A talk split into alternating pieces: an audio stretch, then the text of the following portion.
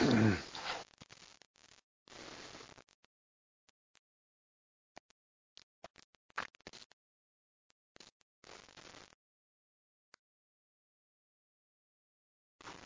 nombre del Padre y Espíritu Santo. Queremos dar la bienvenida a nuestra de perseverancia. Es un gusto estar con ustedes, siempre. Eh. Y queremos empezar nuestra conversación invitando María de venir con, nosotros. María tiene muchos títulos. María es la Madre de Dios, María es la madre de la iglesia. María es la madre de cada uno de nosotros. Y además María es, rezamos en la soberana, María es nuestra vida, dulzura y esperanza.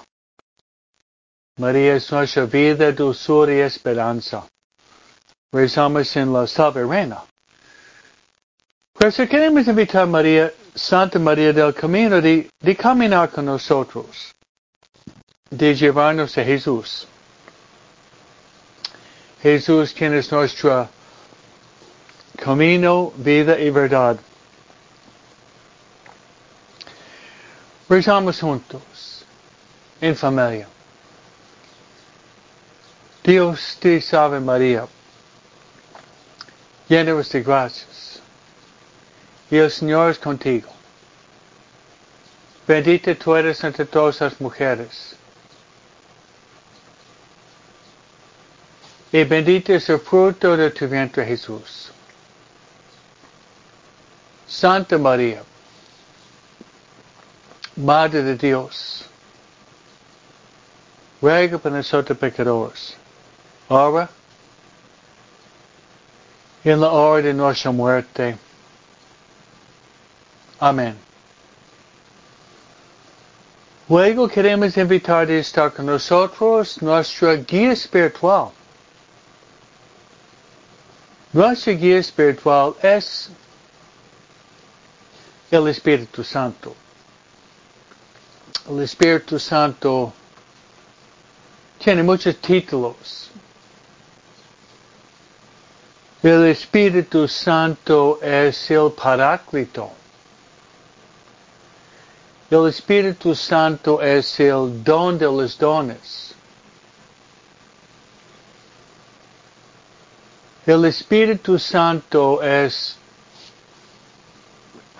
el dulce huésped de nuestra alma. El Espíritu Santo también es nuestro consejero, consejero y nuestro consolador. El Espíritu Santo también es nuestro maestro interior. San Pablo dice en su carta a los Romanos 8 que nosotros no sabemos rezar como conviene.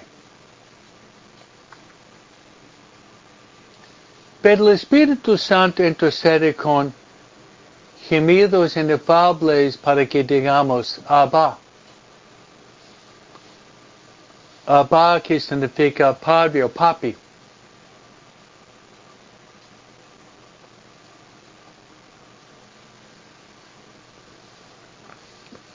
Vamos a rezar la oración clásica al Espíritu Santo, pedir que nos dé luz en nuestro intelecto y el fuego interior en nuestro corazón. Rezando así. Ven Espíritu Santo, llena los corazones tus fieles,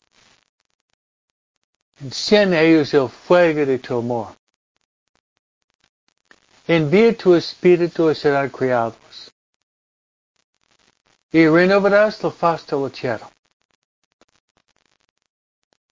Oremos.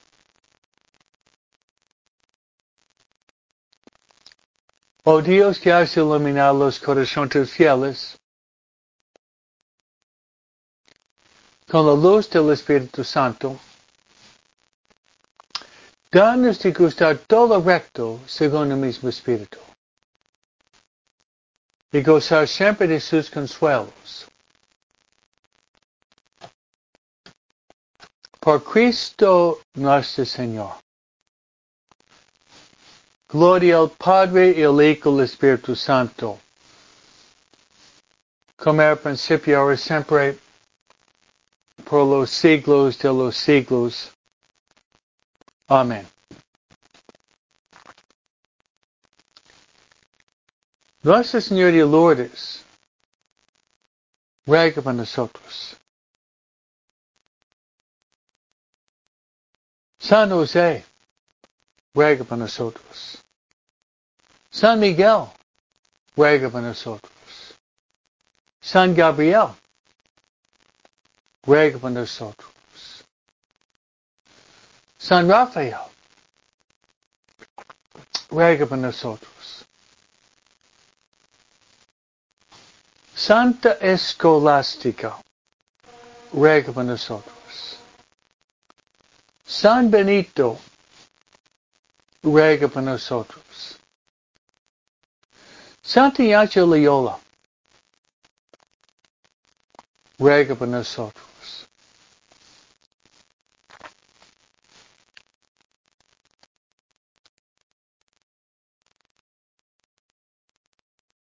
Santa María Faustina Kowalska, ruega por nosotros. Todos los ángeles y los santos de Dios rueguen por nosotros. En nombre del Padre y del Hijo y del Espíritu Santo. Amén. Muy bien, hermanos, la familia que reza unida permanece unida. Para darles ánimo, yo prometo de rezar por ustedes y por sus intenciones. Y voy a rezar, ofrecer la oración más grande que existe. Y es la Santa Misa. Y es la Santa Misa. La Santa Misa es la oración por excelencia. Yo le voy a poner sobre el altar para que podamos nosotros estar abiertos al Espíritu Santo. Y rezar así. Ven Espíritu Santo, ven. Ven Espíritu Santo, ven. Mediante el corazón de María. Ven Espíritu Santo, ven. Ven Espíritu Santo, ven. Mediante el corazón de María. Ven Espíritu Santo, ven. Ven Espíritu Santo, ven mediante el corazón de María. Mi segunda intención me gustaría rezar por nuestras familias. Especialmente me gustaría rezar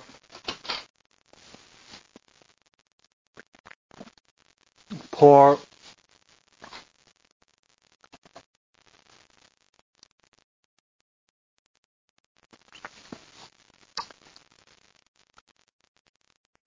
los hijos nuestros quienes no están caminando bien, para que puedan regresar a la práctica de la fe y ser salvados. Y mi última intención con ustedes es de rezar por los moribundos.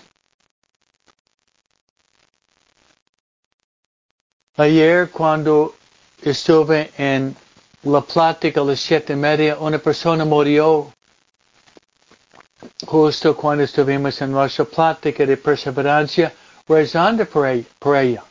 Era una mujer filipina mayor que murió ayer por la mañana. Su nombre es Natividad Delfina, una mujer filipina. Vamos a rezar por su descanso. Vamos rezar por los que van a morir hoy. Y para nosotros que podamos morir en la gracia de Dios.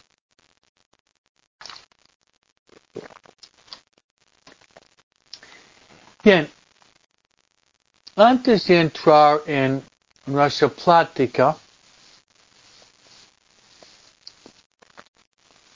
por hoy,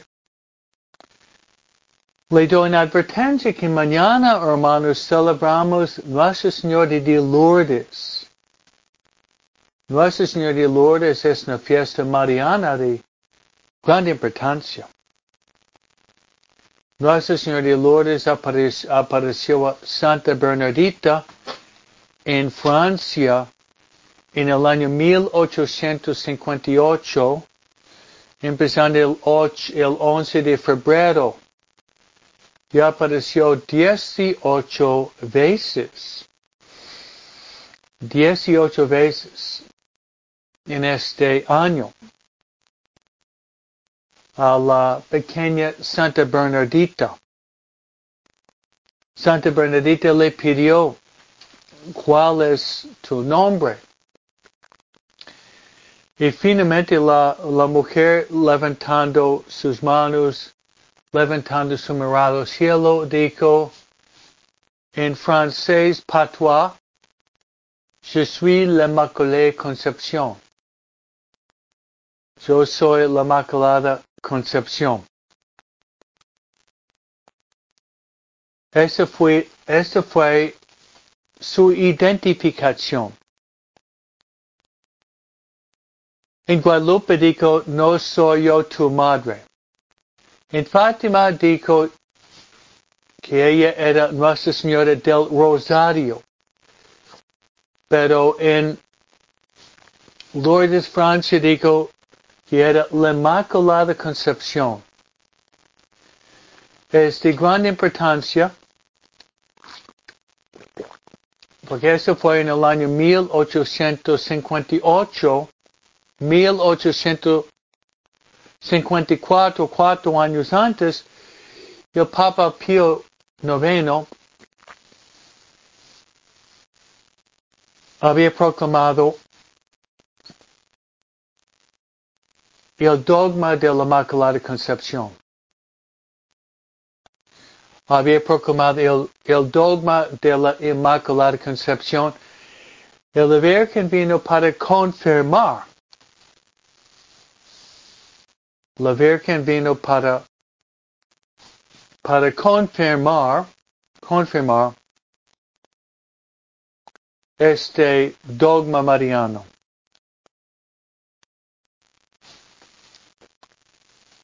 Bien, hermanos, entonces mañana la Virgen de Lourdes, Juan, el Papa San Juan Pablo II,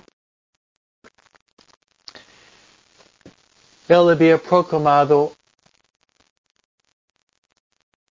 él había proclamado este día,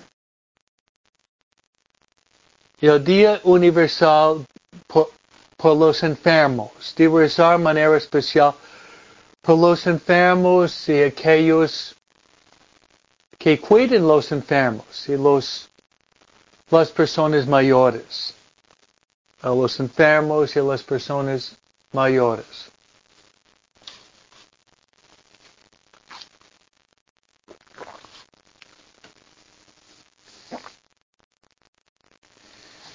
Bien, hermanos. Hoy tenemos mucho para cubrir. La primera lectura en la Santa Misa, hermanos, es de Génesis capítulo 3, 1, 8. Yo pienso que son los pasajes bíblicos más importantes de la Biblia. Ya ayer después de la creación de la mujer, tenemos Adán y Eva, que Dios los había creado en su máquina y semejanza. criándolos con amor. Él les había dicho que ellos podían ir de los frutos de todos los árboles en el jardín, menos el árbol en el medio del conocimiento del bien y del mal. Si ellos comieran, morirían. Y hoy encontramos la serpiente tentando a Eva de comer. Ella, engañada, comió y pasó el fruto prohibido a Adán. Y eso se llama el pecado original. Y este pecado original es como un tsunami moral que tiene repercusiones en el mundo hasta el fin de los tiempos. Este pecado original de Dan Eva es un tsunami moral que es cierto que tiene, tiene repercusiones. Repercusiones. Repercusiones.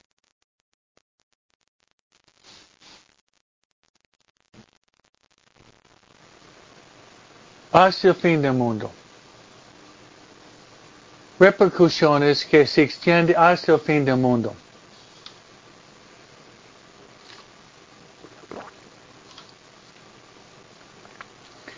Repercusiones que tiene se extiende hasta el fin del mundo. Hasta el fin del mundo. Qué grande es Dios. Qué grande es Dios.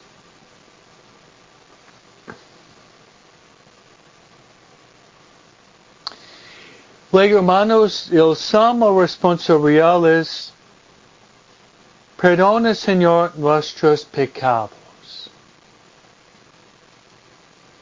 Perdona, Señor, nuestros pecados. Hermanos, debemos pedir perdón por nuestros pecados constantemente porque somos pecadores. Pero Dios Dios es lento a la ira, pero Dios es rico en misericordia. Se lo repito que Dios, Dios es lento a la ira y rico en compasión, rico en misericordia.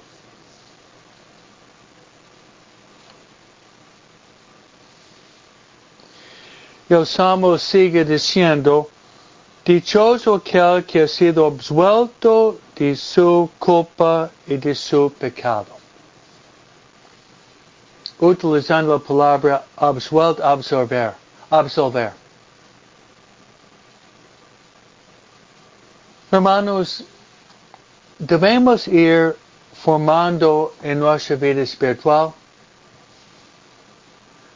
un hábito de confesarnos no solamente confesarnos a Dios.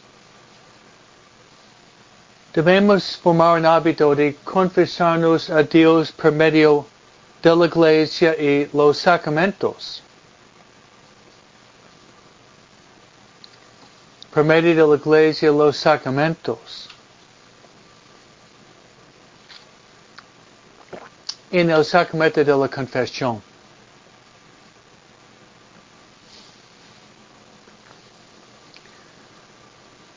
Hermanos, qué hermoso es. Qué hermoso es confesarnos bien y escuchar las palabras y yo te absuelvo de tus pecados en el nombre del Padre y del Hijo y del Espíritu Santo. Amén.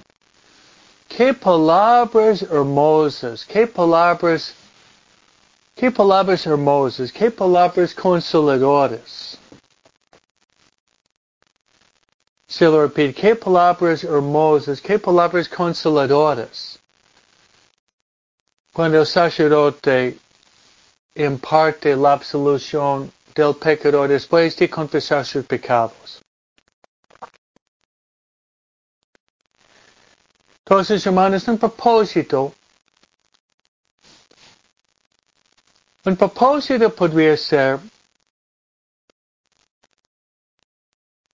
de confesar, confesar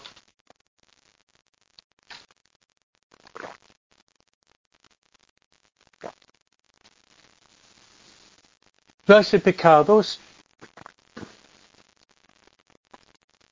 confesar nuestros pecados,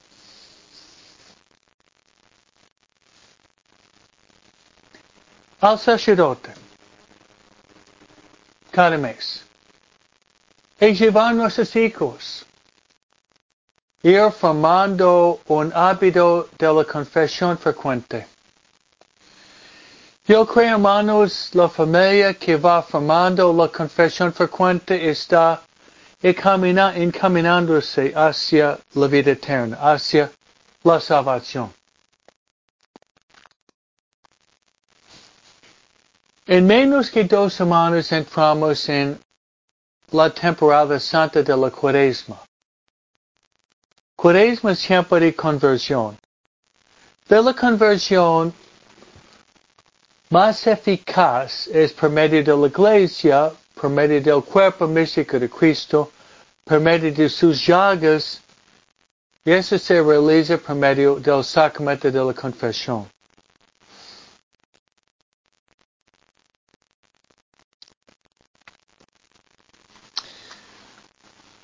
Hermanos,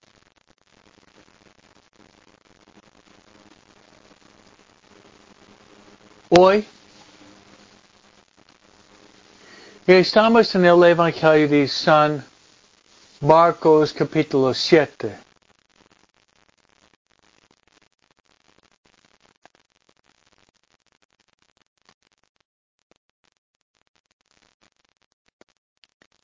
Y vamos a ver una, un milagro grande de Jesús. Hemos dicho en nuestras pláticas que en la vida pública de Jesús.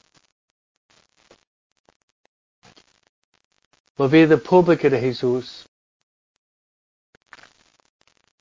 Que duró más o menos tres años. Jesús hacía básicamente tres actividades. La predicación. La predicación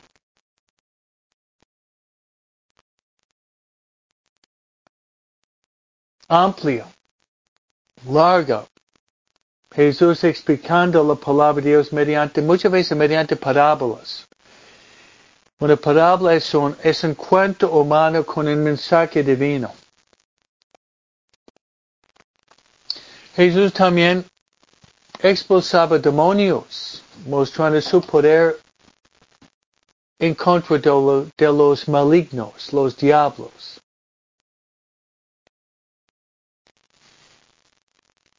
Y además Jesús, Jesús hacía milagros.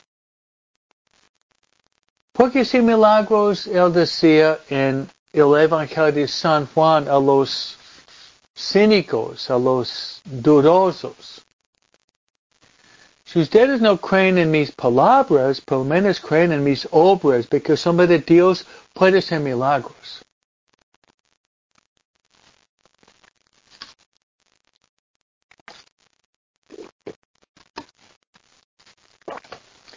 Porque solamente Dios puede hacer milagros. Y los milagros de Jesús fueron dos tipos distintos. Milagros sobre la naturaleza. Primer milagro de Jesús público fue de cambiar agua en vino, caminar sobre las aguas, calmar la tempestad, la multiplicación de los panes y peces son milagros sobre la naturaleza. Pero Jesús también hacía milagros, la mayor parte sanando enfermedades y dolencias. Sanando enfermedades y dolencias.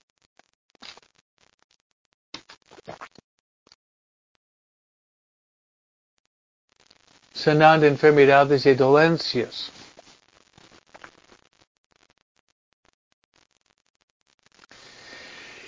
Entonces hoy es uno de estos evangelios.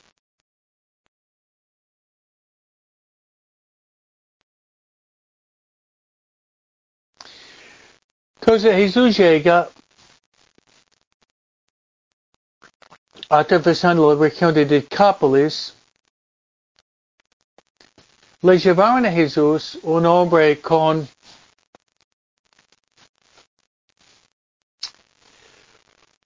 con una enfermedad muy difícil. Este hombre era un sordo mudo.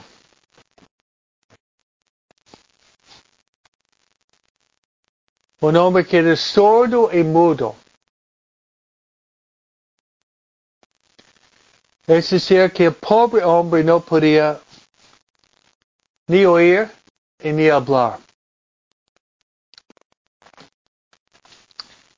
Es casi lógico un hombre que no oye probablemente no puede hablar bien. Y obviamente responder a la conversación menos que sea en, en señales. Sus amigos se lo llevaron a Jesús.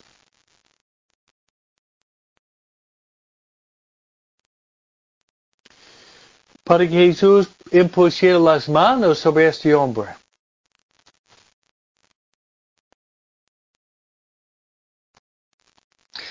Es interesante que Jesús lo hace.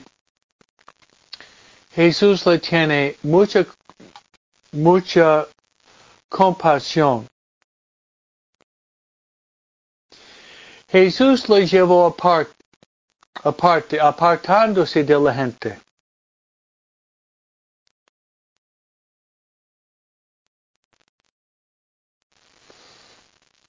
Y vemos a Jesús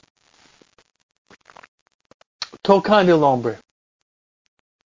Jesús puso los dedos en los oídos.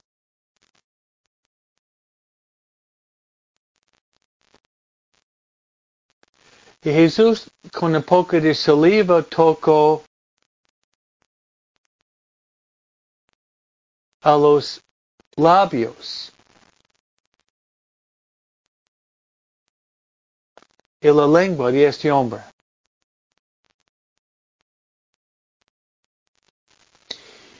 Y dice, después Jesús mirando al cielo, mirando a su Padre Celestial, digo, y tenemos, tenemos, hermanos, la palabra en el idioma de Jesús. Jesús dijo, Éfeta.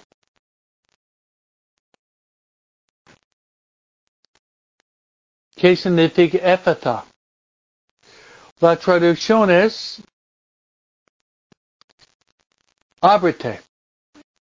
Abrir los oídos, abrir la lengua.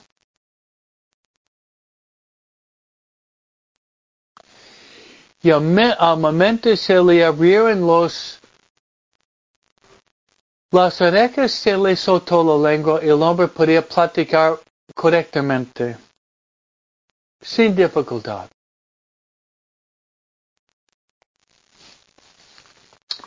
Qué milagro grande.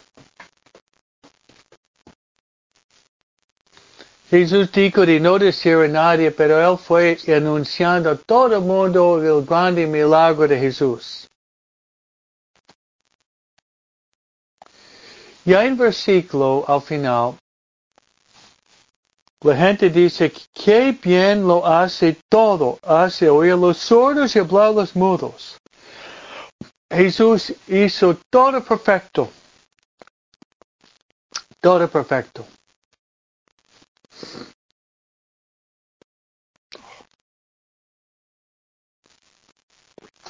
todo es perfecto.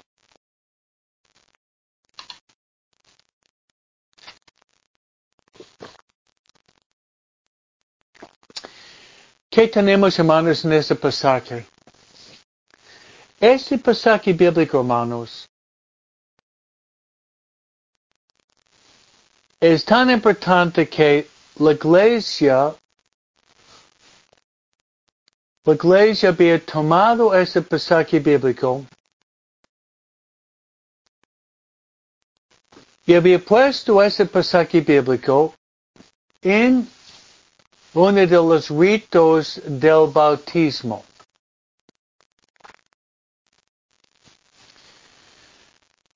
La próxima vez que ustedes vayan al sacramento del bautismo, presten mucha atención a los varios ritos que hay en la celebración del bautismo. El bautismo es muy rico con los ritos. Obviamente, el bautismo con agua es obviamente lo más importante, lo que hace válido el sacramento.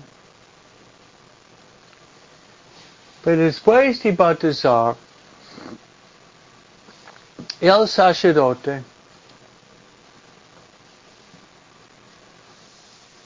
el sacerdote con sus dedos bendice las orejas y la boca del bautizado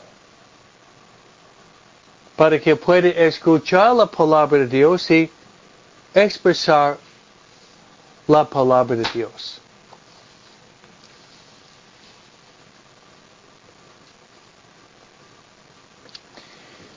Hermanos, yo pienso que hay muchas interpretaciones que podríamos dar por este milagro de Jesús.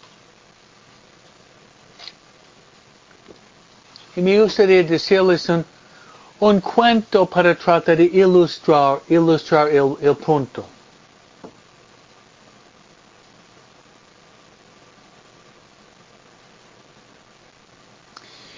Una vez se cuenta que había un sacerdote párroco nuevo.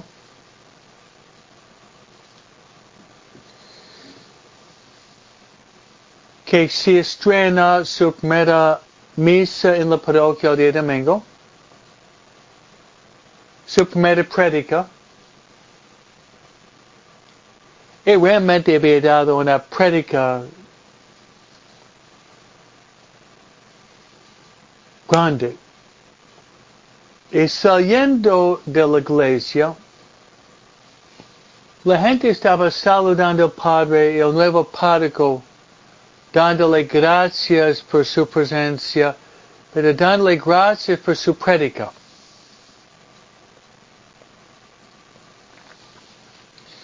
Y el día después, mejor dicho, el domingo después, el nuevo párroco había dado la misma prédica.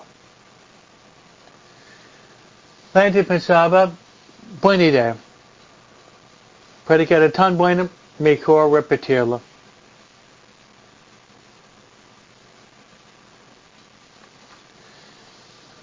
Luego, el tercer domingo, lo mismo. La gente estaba de acuerdo, pensando a lo mejor había personas nuevas que no oyeron esa prédica fabulosa. Pero el padre siguió por siete semanas dando la misma prédica. Finalmente, dos mujeres mayores en tenis se lo acercaron al párroco para levantar una queja. Han dicho después de la misa.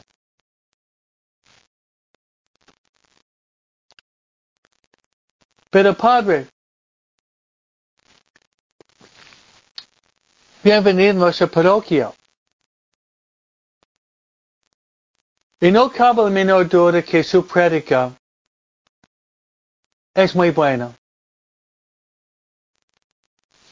Pero nosotros hemos escuchado la misma prédica siete domingos. consecutivos. Ya escuchamos. Padre, ¿no tiene otra prédica? Y el padre respondió así, señoras, yo tengo muchas prédicas más. Muchas.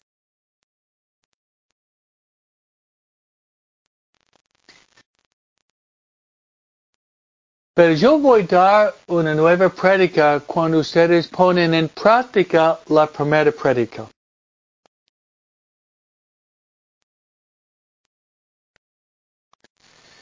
Yo pienso, hermanos, el punto es lo siguiente. Que veces escuchamos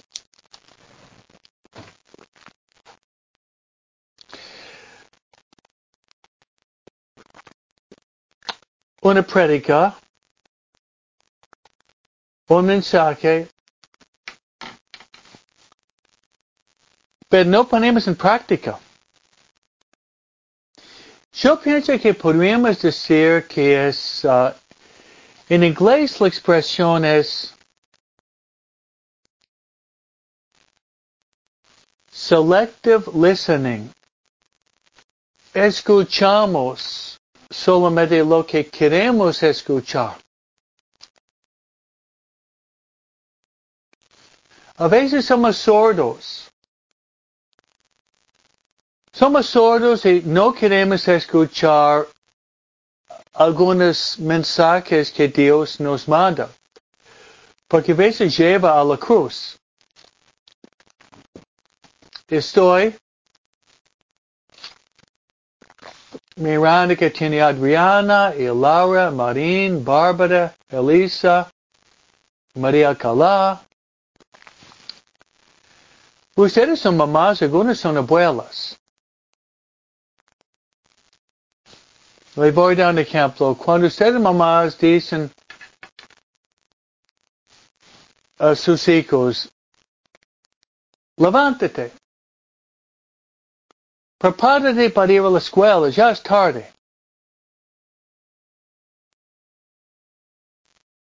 Y luego lava,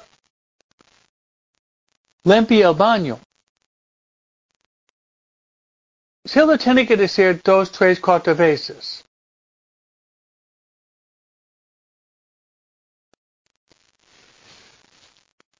Pero ¿qué pasa si tú dices, ¿saben ustedes, si ustedes se levanten haciendo la cama, limpiando el baño, mañana vamos a Disneylandia todo el día, sus hijos van a salir de la cama como si las cobijas estaban quemando.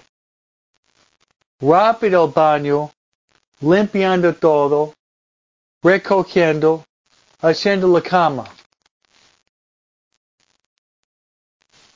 Este significa el oído selectivo. Todos ustedes, yo pensé, pueden entender esto. Ustedes dicen algo a sus, a sus hijos que no le gusta limpiar el baño, se hacen los sordos. Pero si tú dices, si ustedes lo hacen, vamos a Disneylandia, luego Chuck E. Cheese y Baskin Robbins, inmediatamente sus hijos oyen muy, muy bien. Puede ser que nosotros hacemos lo mismo. Por eso cuando hablamos de la Cuando hablamos, hermanos, de la, de la sanación del sordo mudo, a lo mejor nosotros podríamos, nosotros también podríamos ser personas sordas que queremos escuchar algunas cosas, pero tapamos los oídos espirituales a las cosas que llevan la cruz.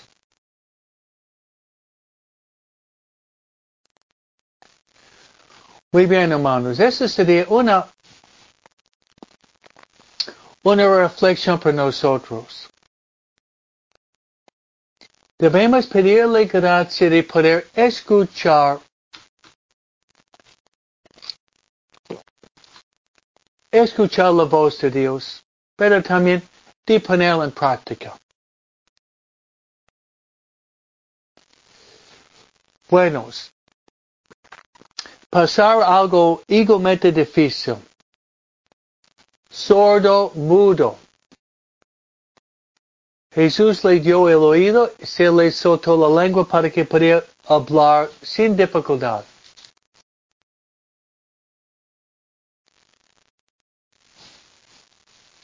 Hermanos, uno de los desafíos mayores para nosotros es también de hablar, de hablar bien. Y no digo en forma de gramática inglés-español, sino de decir las palabras, las palabras que salen de nuestra boca que son agradables a Dios. Hablar bien es casi lo más difícil que hay. Hablar bien es casi lo más difícil.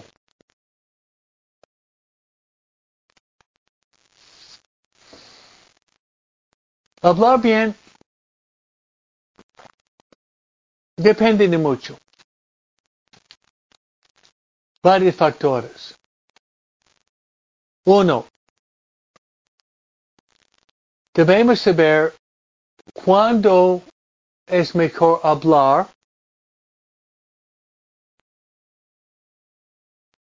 y cuándo es mejor el silencio. Se lo repites, ¿cuándo es mejor hablar?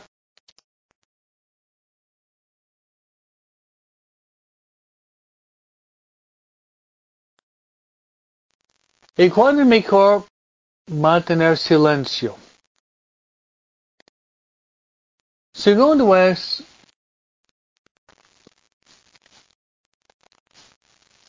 saber cuáles son las palabras ideas y conceptos para expresar.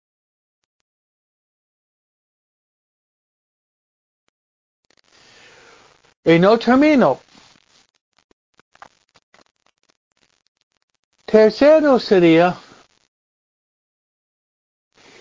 el tono de la voz. que usamos.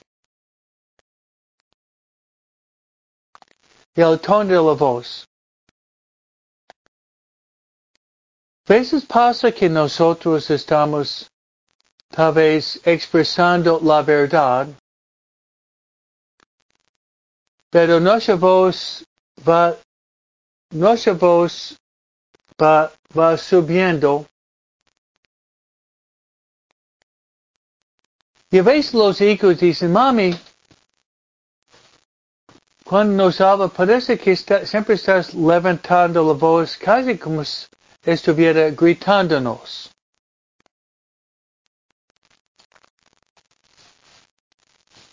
Entonces el tono de la voz, a lo mejor hablar, hablar con más suavidad.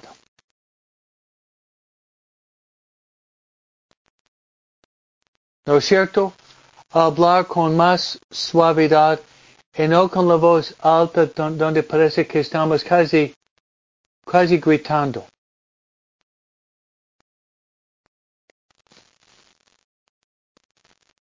Este no es fácil. Pero debemos tratar de soltar la lengua y decir palabras que van a servir. A veces parece que estamos gritando, hablando muy fuerte. Los de mami, no grites.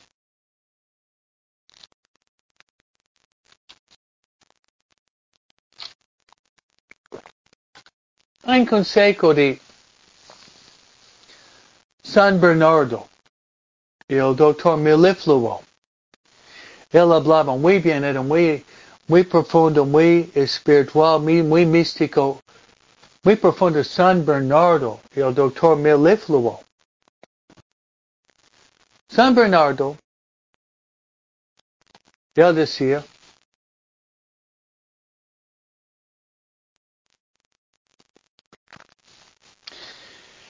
San Bernardo decía que nosotros debemos abrir la boca en tres ocasiones. Sin olvidar que Jesús dice que al final de nuestra vida, cada palabra que sale de nuestra boca vamos a ser juzgados. Da un poco de miedo, ¿no? Da un poco de miedo. Cada palabra que sale de la boca vamos a ser juzgados en el día de juicio con Jesús.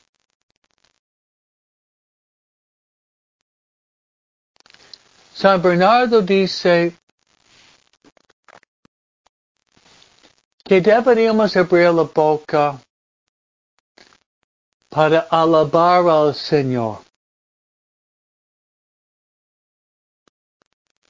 Acusar a nosotros mismos. Y luego de edificar a los demás. Se lo repito, debemos abrir la boca abrir la boca para alabar al Señor.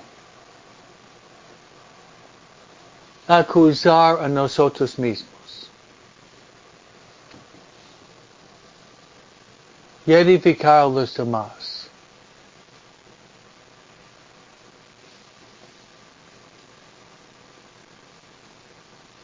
¿Cómo podemos alabar al Señor?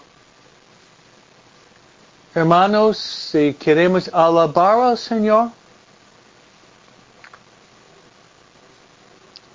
la manera más sublime para alabar al Señor es mediante la Santa Misa. La misa es la oración por excelencia es la manera de alabar a Dios en forma más, más sublime.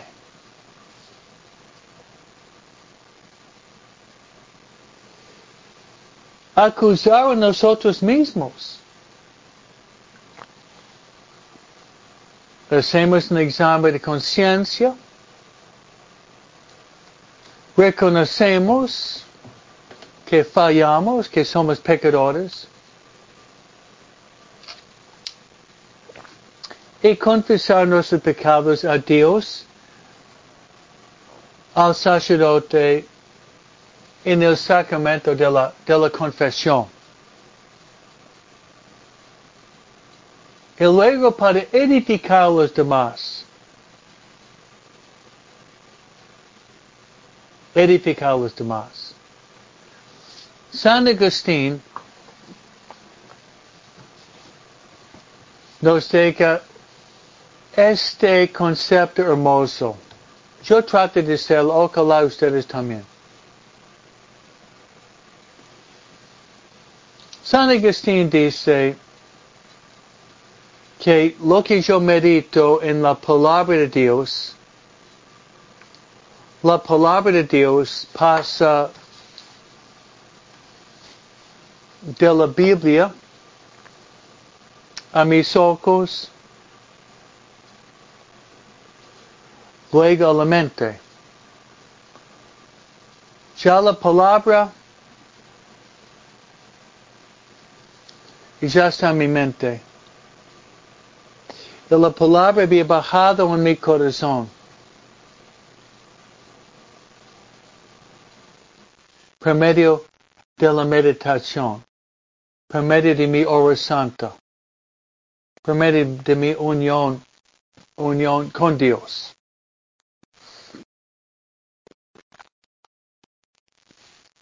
Luego la riqueza de la palabra de Dios está en mi corazón, pero no se queda solo en mi, en mi corazón. Luego, la palabra en mi corazón, yo abro mi boca Y la palabra en mi corazón abre mi boca y va saliendo vibraciones, palabras, frases, ideas y conceptos. Y va pasando por las ondas radiales, por pantalla, Facebook y YouTube.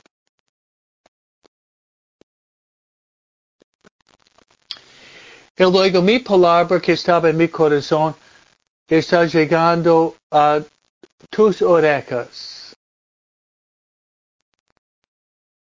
Pero va subiendo de, sus orejas a su memoria, entendimiento, imaginación. Y la palabra va bajando de tu mente, terminando en tu corazón. Por lo tanto, hermanos, la palabra de Dios que estaba en mi corazón está todavía, todavía en mi corazón, pero también ya está en tu corazón también.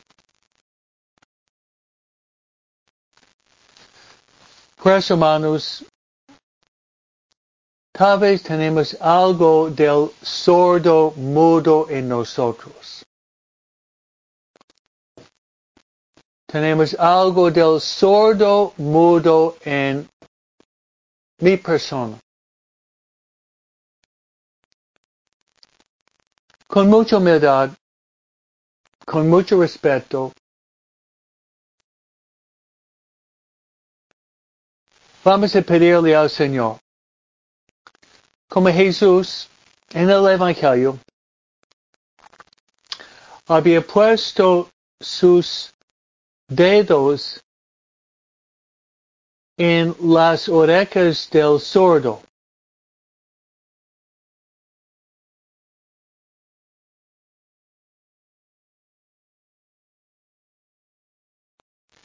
Y luego Jesús había tocado con su propia saliva.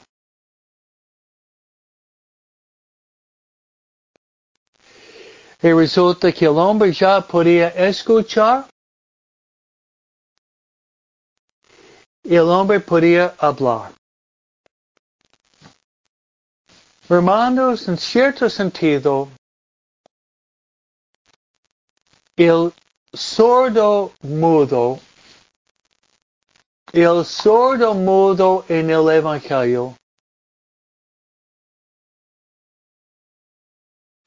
es cada uno de nosotros. Somos el sordo mudo. Pero buena noticia. Jesús es el médico del cuerpo y del alma. Jesús es el logos. Él es, la palabra que sale de la boca de Dios. Él es aquel que nos da oído. Jesús es aquel que sana y salva. Nos vamos a pedir Jesús de tocar nuestras orejas, tocar nuestras lenguas, para que podamos predicar la palabra de Dios al mundo entero. Que la Virgen María, mañana la Virgen de Lourdes, que la Virgen María nos ayude de, como ella, de escuchar atentamente la palabra de Dios, pero también de poner la palabra de Dios en práctica. Que Dios le bendiga. El Señor, el Señor esté con vosotros. Os bendiga Dios Todopoderoso. El Padre, el Hijo el Espíritu Santo. Amén.